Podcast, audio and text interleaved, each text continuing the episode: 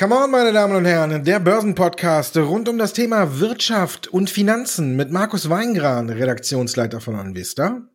Und Andreas Lipko von der Comdirect Bank. Andreas, keine Nachrichten, keine Performance, besser gesagt keine positive Performance. Solange es keine positiven Nachrichten gibt und die Corona-Fallzahlen steigen, sehen wir ja, keine schöne Performance an den Märkten. Der DAX geht wahrscheinlich diese Woche mit Minus von fünf Prozent nach Hause. Also so wollen wir nicht ins Wochenende gehen. Ne? Aber ja, vielleicht wachen jetzt wieder eine oder einige auf und denen fällt ein, ach, da war doch noch was. Corona. Beziehungsweise vielleicht wachen einige auf und sagen, Moment, da war ja noch was, der Come On Podcast, weil wir haben ja in den letzten Ausgaben schon gesagt, dass die Übertreibung an den Aktienmärkten schon ersichtlich war. Das gibt ja da so einige Indikationen, die immer wieder an oder gut aufzeigen, an was für einer Stelle sich der Aktienmarkt gerade bewegt. Und wir hatten ja auch zum Beispiel Snowflake als IPO hier und andere Unternehmen, die ja doch teilweise exorbitant dann in die Kurshöhen geschnellt sind nach der Platzierung. Und das zeigt dann auch, dass da eine gewisse Euphorie, ein gewisses Euphorie-Level einfach erreicht ist äh, was man kaum noch toppen oder überbieten kann. Und demzufolge ist es aus meiner Sicht heraus nicht weiter verwunderlich gewesen, dass wir jetzt diese Kursrückgänge sehen. Und ich also denke auch, dass die sich eigentlich noch eher im Verhältnis halten. Also dass man hier eigentlich gar keine Sorge haben muss. Das ist alles noch im Rahmen einer normalen Konsolidierung, die eben auch nach solchen fulminanten Kursanstiegen seit April einfach auch mal notwendig sind, weil die Börsen sind ja bekanntlich keine Einbahnstraße. Und natürlich haben wir die Themen, wie immer, Coronavirus, zweite Welle, kommt sie, kommt sie nicht, ist sie da, war sie da, wird sie jemals kommen, wie auch immer. Dann haben wir die Themen äh, Brexit, finde ich auch hochspannend, wird ja momentan mal wieder gar nicht gespielt, aber ich glaube, auch dieses Thema wird uns dann spätestens ähm, Anfang Oktober wieder einholen. Wir haben die US-Wahlen, da kommen auch immer wieder Possen und äh, Merkwürdigkeiten auf die Marktteilnehmer zu. Also, also ich glaube, das Füllhorn an Nachrichten und an, an, ja, ob die positiv oder negativ sind, ist reichlich bestückt, oder? Siehst du da noch was? Ja, ich meine, die US-Wahl ist doch eigentlich entschieden, oder? Trump hat doch die Woche gesagt, egal ob ich verliere, ich gehe nicht. so oder so, er gewinnt. ist auch schön. Bis an der Börse gehen, egal was du machst, gewinnst immer. die Aktie darf nicht fallen. Nein, die darf nicht fallen. Und wenn ich sage, du steigst, dann steigst du. Nee, vergessen hast du nicht. Es ist einfach nur klar. Die Fallzahlen für Corona steigen wieder und dann fällt den Leuten ein, da war ja noch was. Ich meine, 13. Oktober habe ich mal geguckt, dann geht's ungefähr wieder los mit der Quartalsberichtssaison. Dann fangen in dem Zeitpunkt fangen die großen US-Banken wieder an und das ist ja quasi der Startschuss für die große oder für den Start, der Startschuss für den Start der Berichte ist auch schön gesprochen. Herr Weingran, her, herrliche Doppelung.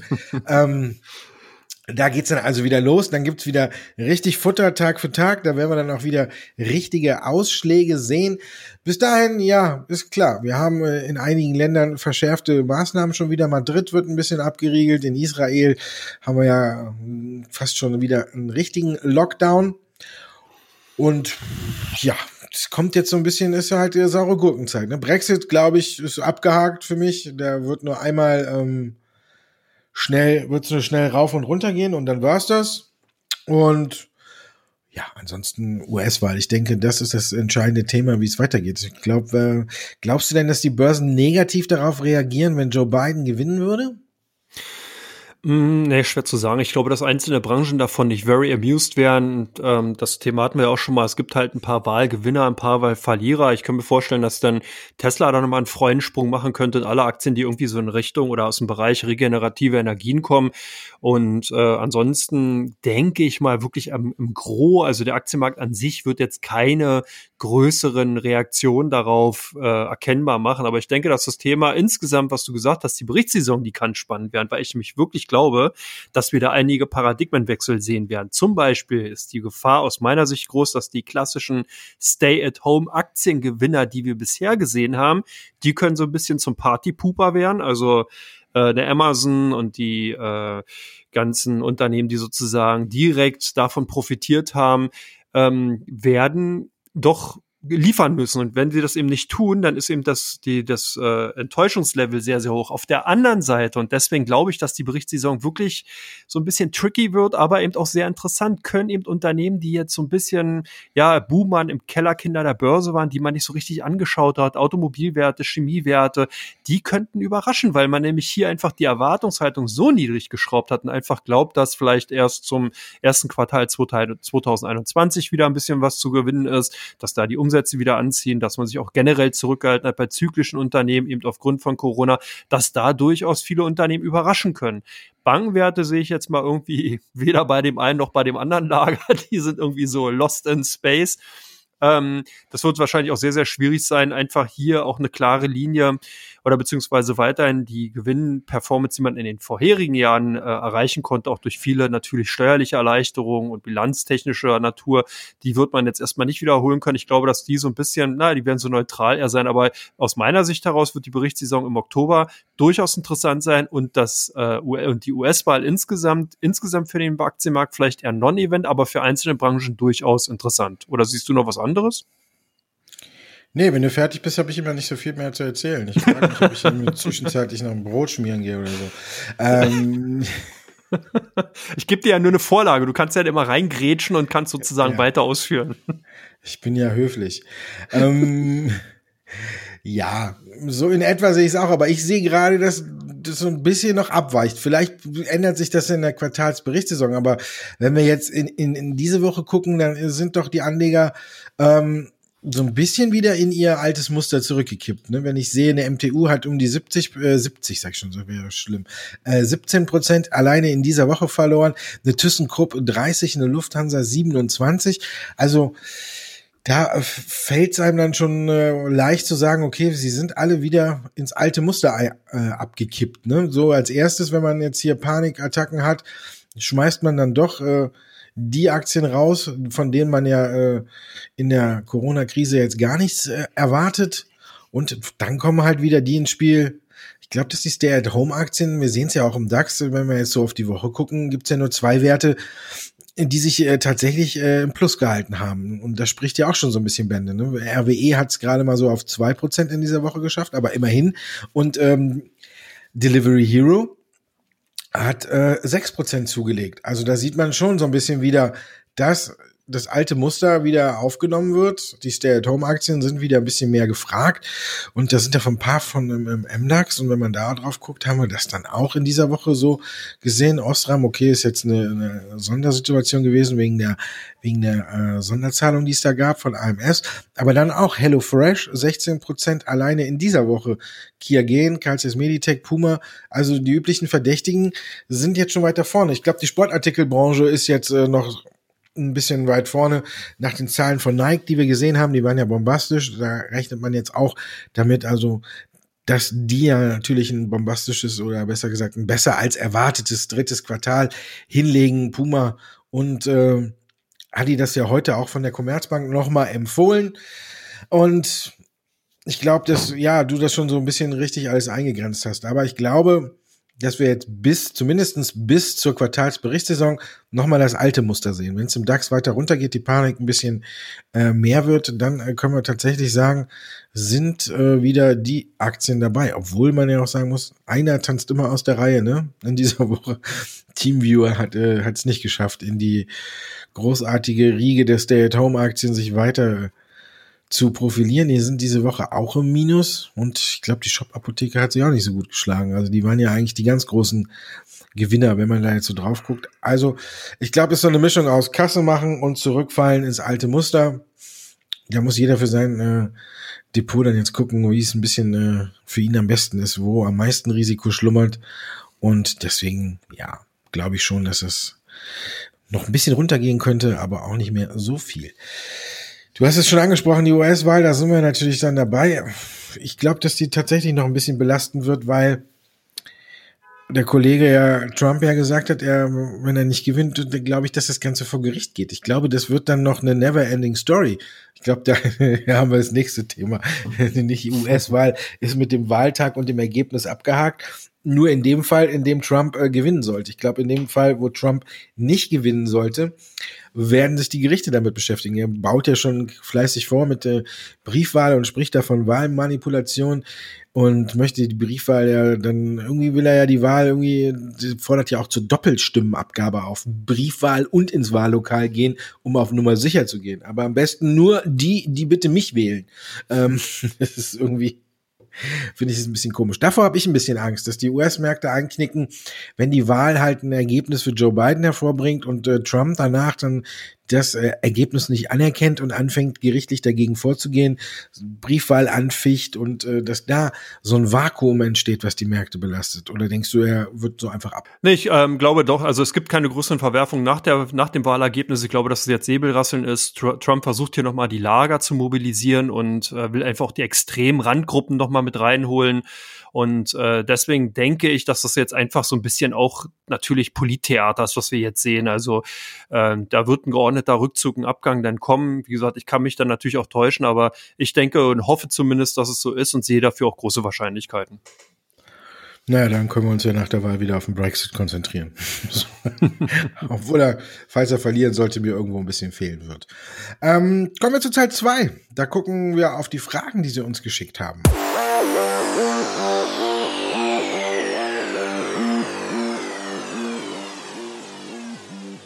Come on Teil 2, Ihre Fragen stehen im Mittelpunkt und natürlich äh, der Dauerbrenner der letzten Wochen, der einfach immer da ist mit zahlreichen Fragen, ist Tesla. Batterie oder Battery Day war jetzt. Viele haben ihn als große Enttäuschung empfunden. Wenn man auf die Aktie danach guckt, sieht man es auch so ein bisschen im Kurs zumindest. Was für dich eine Enttäuschung auch? Ich meine, du bist ja auch hier bekannt eigentlich als der ja, Tesla Bär, ne? Tesla-Basher. Ja, nee, ähm, ist vielleicht ein bisschen hart der Titel, aber insgesamt, ich sag mal so, von dem Battery Day hätte ich mir zumindest bei den vollmundigen Ankündigungen im Vorfeld wirklich mehr erwartet. Ich finde es halt auch merkwürdig. Zum einen, man hat mal wieder die hoch angepriesene Batterietechnologie, konnte man jetzt nicht vorstellen, sondern hat die eben auch wieder prolongiert auf 2021. Dann will man äh, jetzt sogar einen günstigen Tesla produzieren unter oder um 25.000 US-Dollar. Äh, da frage ich mich, man hat ja kaum, sage ich mal, die anderen Serien richtig auf Produktions, auf große Produktionsvolumen gebracht. Jetzt kommt man schon mit einem Schnäppchenmodell rein. Das wirkt für mich so ein bisschen wie Kannibalisierung der bestehenden Serien. Und das dritte ist natürlich, fehlte auch diese Ankündigung nicht, dass man die Kapazität insgesamt auf 20 Millionen Fahrzeuge ausweiten will. Wenn ich mich hier noch so dran erinnere, wie problematisch die ersten 500.000 Fahrzeuge in der Produktion war und was da für ein Weg beschritten worden ist, dann bin ich gespannt, ob man dieses Ziel von 20 Millionen Fahrzeugen wirklich erreichen, ob es auch so schnell kommt. Und Elon Musk ist dafür bekannt, dass er eben sehr, sehr häufig Äußerungen und Prognosen abgibt und Ankündigungen macht, die dann danach nicht eingehalten werden. Ich erinnere nur, man wollte einen Sattel, Sattelschlepper schon mal produzieren, der auch eben elektrisch betrieben wird. Den hat man jetzt auch irgendwie in der Schublade gelassen und man hat einige andere Ankündigungen gemacht, die eigentlich äh, auch nicht stattgefunden haben. Autonomes Fahren sollte jetzt bereits äh, standardgemäß oder standardmäßig äh, unterwegs sein. Ich will ihn ja nicht schlecht machen, er ist ein guter, denke ich mal, ein, Innova ein Innovationsmensch, ein Visionär, aber ich glaube, für die Aktie von Tesla tut's nicht gut, weil die eben irgendwelche Kurs Größen erreicht, die man fundamental kaum begründen kann. Wir hatten mehrmals schon drüber gesprochen. Das ist ja auch das Einzige, was ich wirklich da negativ anmerken möchte. Also ich finde der Tesla insgesamt gut, aber ich finde halt die Bewertung von den Aktien entspricht nicht mehr der Realität.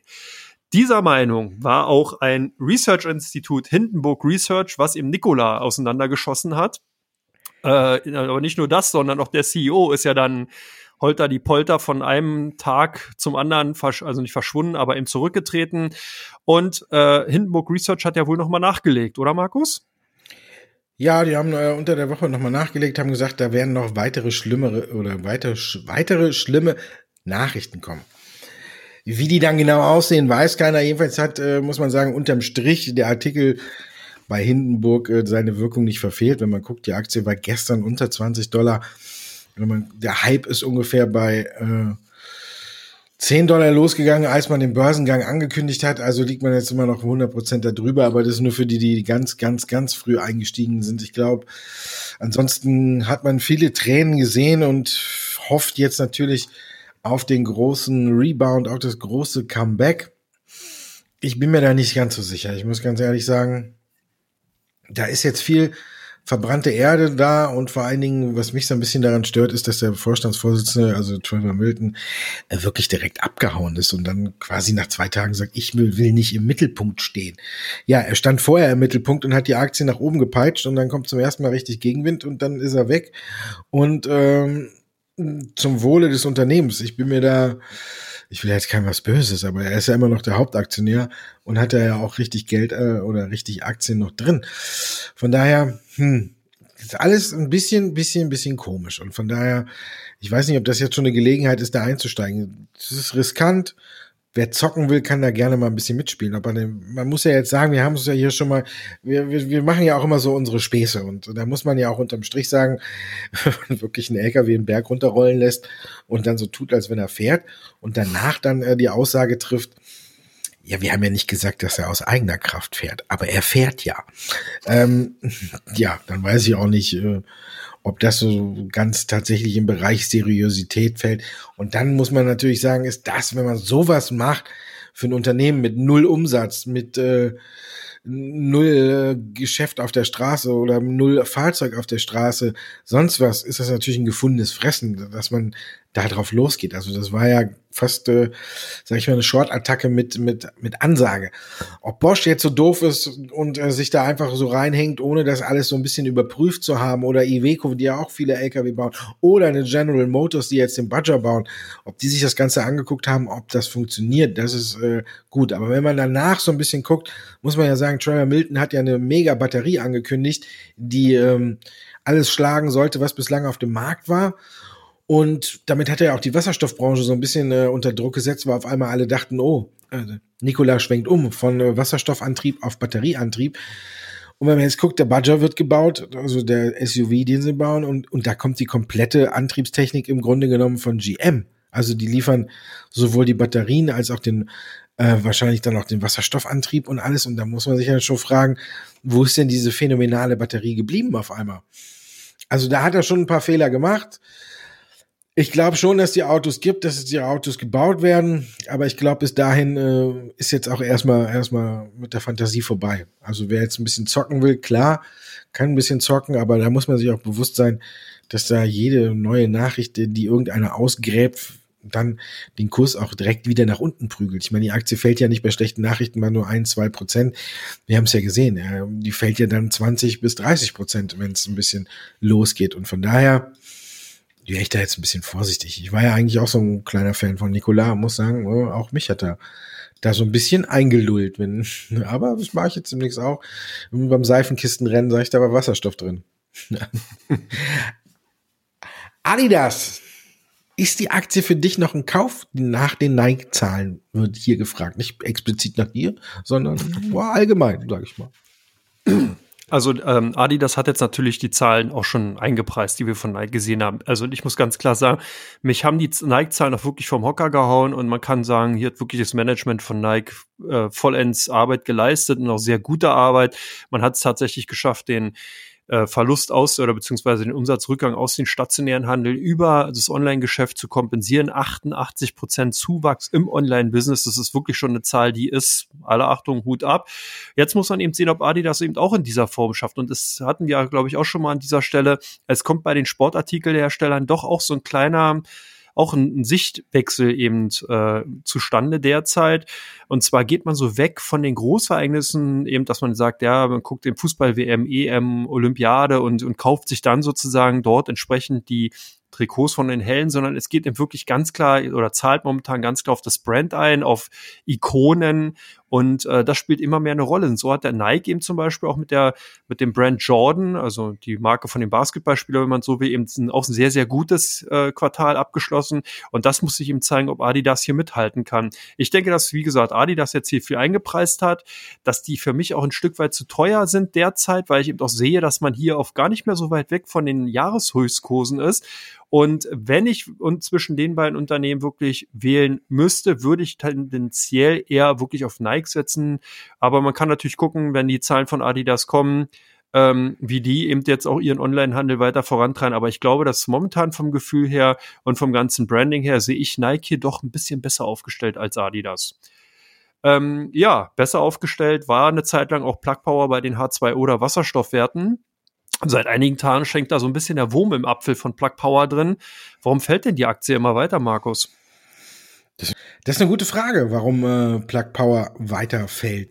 Ich habe auch keine so gute Erklärung dafür, weil eigentlich ist der Newsflow aus dem Unternehmen jetzt gerade auch in dieser Woche extrem gut. Ich kann einfach nur sagen, die Aktie war ja schon seit Jahresbeginn über 400 Prozent im Plus. Also da war auch mal eine Korrektur fällig. Sie kommt ja auch jetzt nicht aus dem Nichts, oder besser gesagt, sie kommt vom Allzeithoch runter.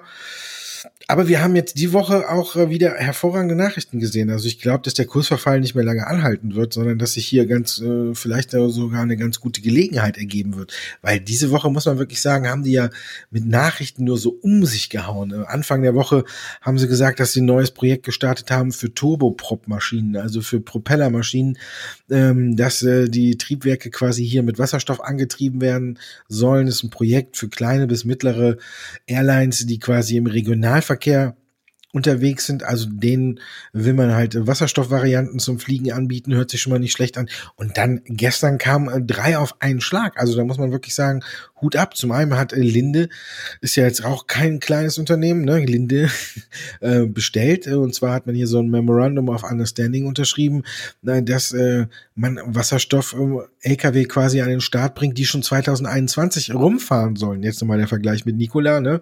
Die sind froh, wenn sie 2021 äh, ein Batterie-LKW auf der Straße haben und jetzt hat Plug Power gesagt, wir machen mit Linde hier gemeinsame Sache, Lastkraftwagen der Klassen 6 und 8 mit Brennstoffzellenmotor von uns kann Anfang 2021 fahren und Linde hat auch schon bestellt und wird wahrscheinlich dann auch noch, ähm, ich weiß nicht, ob sie jetzt nur selber abnehmen oder auch dann Vertrieb quasi übernehmen für weitere Unternehmen, aber hier sieht man, Linde ist im Wasserstoff ganz groß unterwegs und wandelt jetzt mit Plug Power an, das ist also schon mal nicht schlecht. Dann hat man mit einem großen Entwickler und Betreiber von Wind- und Solarparkanlagen äh, ein Kooperationsabkommen geschlossen, dass man quasi mit deren Energie grünen Wasserstoff herstellt. Wir wissen ja, grüner Wasserstoff ist nur gegeben, wenn der Strom für die Herstellung aus regenerativen Energien kommt. Also hat man sich hier mit Apex, Apex Clean Energy zusammengetan und davon verspricht man sich auch eine ganze Menge. Wenn die jetzt an alle ihre Wind- und Solaranlagen äh, quasi auch noch äh, eine Wasserstoffproduktion mit äh, anschließen, dann ist das auch ein enormes Potenzial, was Plug Power hier damit gehoben hat. Und man rechnet auch damit, dass dieses Projekt in den nächsten Jahren immer mehr abwirft und damit noch nicht gut genug. Ich höre mich ja schon an wie so ein äh, Marktschreier. Ne? Wir haben noch eine Salami oben drauf und äh, hier haben wir, wenn Sie die Tüte nehmen, tue ich noch ähm, das und das mit rein. Aber man muss wirklich sagen, und dann haben sie noch mit äh, Jetzt, wenn mir der Name einfallen würde, ne? Brookfield Renewable Energy. Ist auch ein großer Produzent von ähm, regenerativen Energien in den USA hat man auch eine Kooperation geschlossen und zusammen baut man hier das erste sag ich mal, äh, Wasser, die erste Produktionsanlage für grünen Wasserstoff im industriellen Maßstab. Also richtig groß.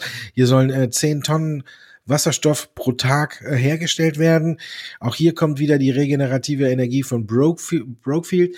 Also da muss man schon sagen, auch das hört sich sehr gut an, wenn man das weiterdenkt. Und dann haben sie direkt noch daran äh, quasi der Vorstandsvorsitzende danach noch einen rausgehauen und hat gesagt, äh, wir wollen das ausbauen mit strategischen Partnern in, der US, in den USA und danach weltweit.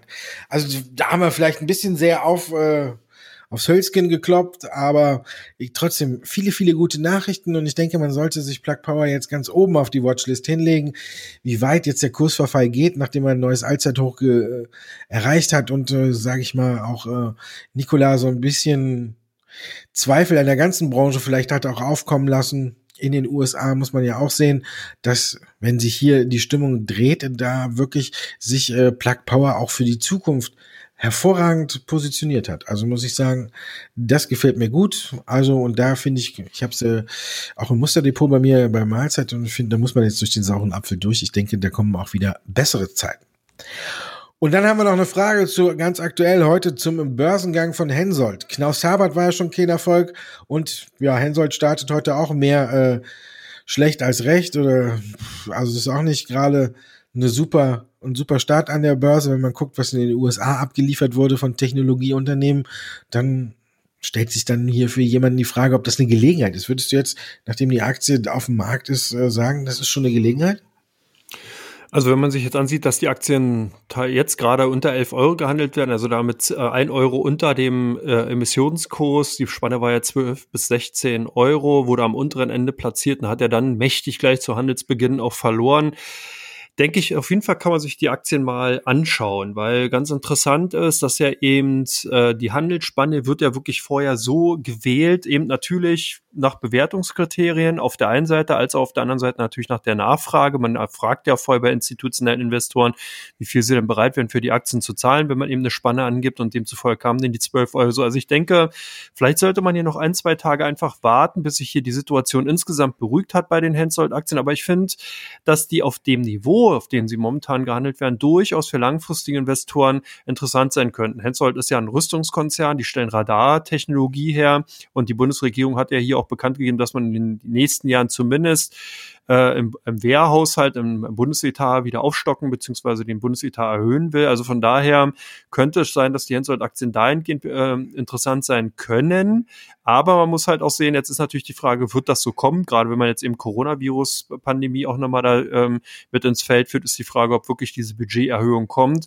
Auf der anderen Seite ist dann aber die Hensoldt-Aktie jetzt auf dem Niveau durchaus fair bewertet. Man konnte einige Schulden abbauen, man ist gut positioniert. Also ich denke, sie ist interessant. Sie wird jetzt nicht die Knalleraktie Aktien werden, die sich jetzt in den kommenden Monaten verdoppelt, aber durchaus könnte das so ein solider Wert werden, der vielleicht sogar ein Kandidat für einen von der, den DAX mit, also äh, Mitgliedern sein könnte, also S-DAX, M-DAX, da muss man halt mal schauen weil ja eben gerade ein Rüstungskonzern, so ein reinrassiger Rüstungskonzern, der fehlt eigentlich so ein bisschen in der deutschen äh, Börsenlandschaft, auch wenn jetzt hier die ein oder anderen ethischen und moralischen äh, Anleger aufschreien werden und sagen, was schreit denn da oder sagt denn der Lipko da, aber es ist halt nun mal so, dass eben bestimmte Branchen natürlich auch ähm, nachgefragt werden bei Investoren, die eben nicht darauf setzen, und die dann eben natürlich auch die eine oder andere Branche oder eben auch Unternehmen natürlich in den Indizes vertreten sehen wollen. Also von daher, Hensoldt würde ich auf die Watchlist nehmen. Ich würde heute nicht ins fallende Messer greifen, aber so Kurse um 10 Euro, 10,50 Euro, denke ich, könnten interessant sein. Gut, dann schmeiße ich jetzt vorher schon äh, 5 Euro ins Phrasenschwein und beende Teil 2 mit dem Satz, Hensoldt muss man also auf dem Radar haben.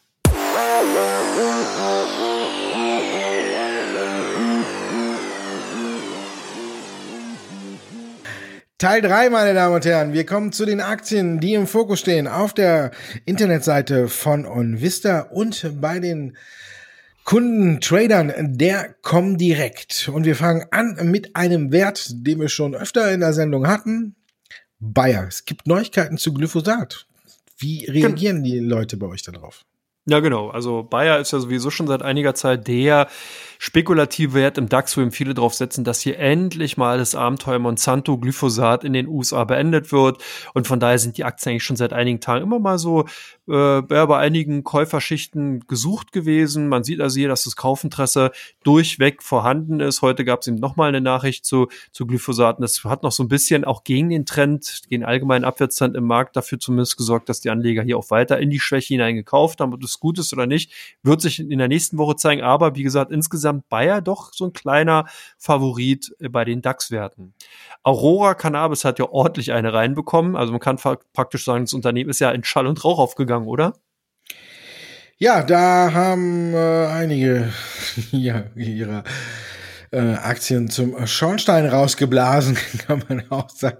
Ja, Wortspiele ohne Macher, ich bin pleite nach der Sendung. Aber ja, die Zahlen waren desaströs, die Aktie ist äh, abgestürzt und man, wenn man sich den Chart langfristig anguckt, dann ist er auch jetzt da wieder angekommen, in etwa, wo der Hype um Cannabis losgegangen ist, als es so 2017 Richtung 2018 losging mit dem ganzen Hype darum, dass eben Cannabis in Kanada legalisiert wird und dann alle gedacht haben, jetzt ziehen alle Länder nach, aber tja, bislang wird, glaube ich, nur äh, ausgiebig Cannabis in Holland und in Kanada konsumiert. Ansonsten haben sie so viele sich mit der Legalisierung dann doch ein bisschen schwer getan.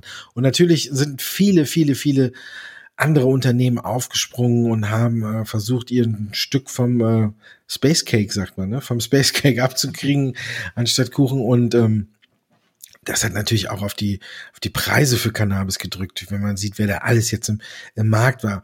Wir haben zuletzt mal gesehen, äh, dass ähm, Canopy Growth vielleicht mit den Zahlen hier schon ein bisschen Licht am Ende des Tunnels hatte. Bei Aurora ist es jedenfalls nicht. Und da muss man sagen, tatsächlich aufs Jahr gesehen, haben die umgerechnet fast zwei Milliarden Euro Verlust geschrieben. Und vergangenes Jahr oder im Vorjahreszeitraum hatten sie noch ungefähr 185 Millionen Euro Gewinn. Also da sieht man auch schon mal, wie schwer die dann auch beim operativen Geschäft wirklich unter die Räder gekommen sind, weil keiner da wirklich, glaube ich, was äh, gekauft hat und sie haben auch gesagt, Preisverfall für Cannabis war ihm zu viel auf dem Markt. Das ist auch nochmal enorm.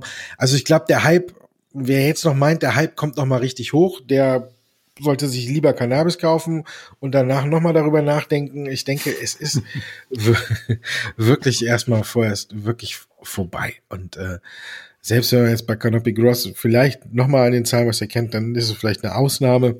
Weil hier hat man ja auch noch mit Constellation Brands einen großen Partner an der Seite, der fehlt ja so ein bisschen bei Aurora. Und ja, aber insgesamt, glaube ich, tut man sich mit Aktien aus der Branche jetzt nicht den allergrößten Gefallen. Da gibt's äh, dann bessere Möglichkeiten, bessere Aktien, um high zu werden. Aber wir hatten schon Nikola und äh, Nell leidet ja auch so ein bisschen äh, unter dem ganzen Skandal rund um Nikola. Wie sieht's bei euch aus?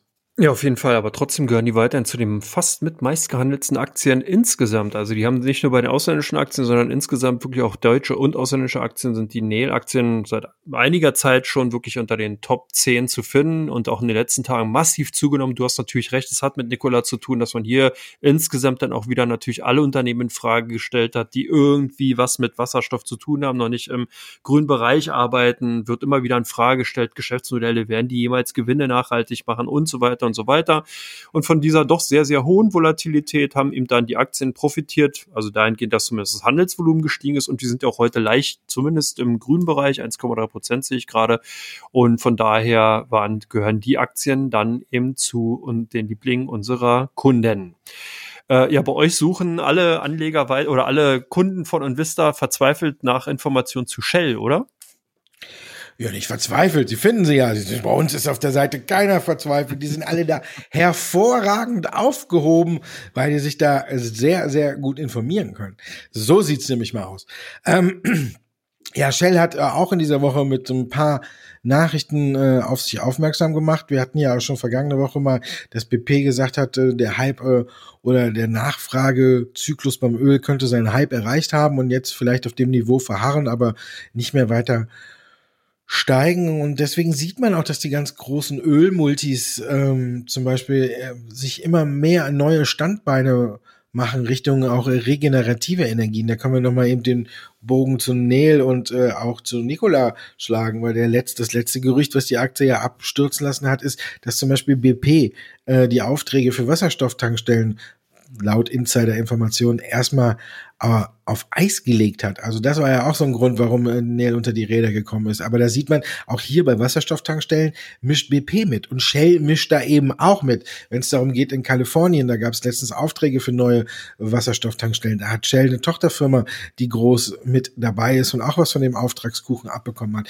Dann hat Shell unter der Woche verkündet, dass man äh, mit Microsoft einen Vertrag abgeschlossen hat, dass die bis 2035, meine ich, oder 25, würde ich jetzt Hand nicht so komplett für ins Feuer legen, aber sich auch komplett selbst versorgen mit eigenen Energiequellen, mit regenerativen Energiequellen. Und dann hat man nochmal nachgelegt mit Neste, ist ja auch ein Wert, den wir hier auch schon mal vorgestellt haben. Also wer den Podcast hört, der weiß, äh, der kennt Neste, also Hersteller von Biokraftstoffen äh, aus Finnland. Und mit dem hat man jetzt auch noch eine neue Kooperation geschlossen im Bereich äh, Flugzeugsprit, also Kerosin. Auch hier soll Biokerosin quasi jetzt jetzt äh, angeboten werden und Shell natürlich mit seiner äh, Markt mit seiner Marktkraft, wo man ja überall vertreten ist, kann natürlich diesen Bioflugkraftstoff, wollen wir mal nennen, äh, natürlich auch noch besser vertreiben. Also da sieht man, Shell arbeitet an allen Ecken und Enden, um äh, quasi grüner zu werden und sich neue Standbeine zu schaffen. Und obendrein hat man ja auch noch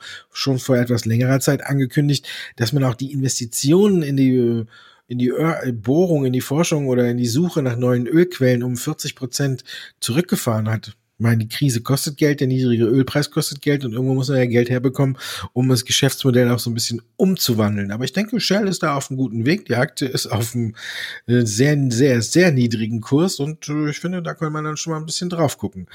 Covestro hingegen ist nicht mehr ganz so niedrig, ne? Nee, da waren ja auch viele Spekulationen im Markt. Zuletzt, dass die Apollo Group äh, ein Übernahmeangebot für Covestro äh, unterbreiten würde. Das ist dann bisher aber nicht bestätigt worden. Also zumindest hat es dafür gesorgt, dass eben in den letzten Tagen der vergangenen Woche dann eben doch oh, relativ hohes Handelsvolumen in den Aktien war. Dann gab es so ein bisschen die Konsolidierung jetzt.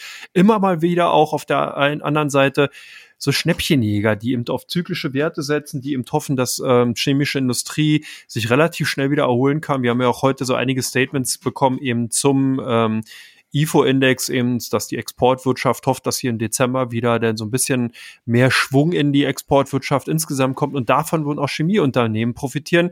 Demzufolge dann die Covestro nicht nur heute, sondern eben auch seit den letzten Tagen eben durch dieser vielerlei Nachrichten relativ stark im Handel äh, gesucht, insgesamt oder gehandelt worden und tendenziell eher auf der Kaufseite. Bei euch die Apple gesucht. Was waren da die Hintergründe? Ja, zum einen haben natürlich alle geguckt, was mit der Aktie ist. Wenn wir Tech-Werte, wenn die in den USA runterfallen, dann äh, geht's natürlich bei uns auch immer in die Höhe mit Apple. Aber jetzt ist auch äh, so ein bisschen, dass der ja die Front gegen den App Store immer größer wird. Jetzt haben sich quasi angefangen hat's ja damit, dass äh, quasi Epic äh, der äh, na, was entwickeln die? Fortnite. So, mein Sohn genau. spielt immer, ich komme nicht drauf.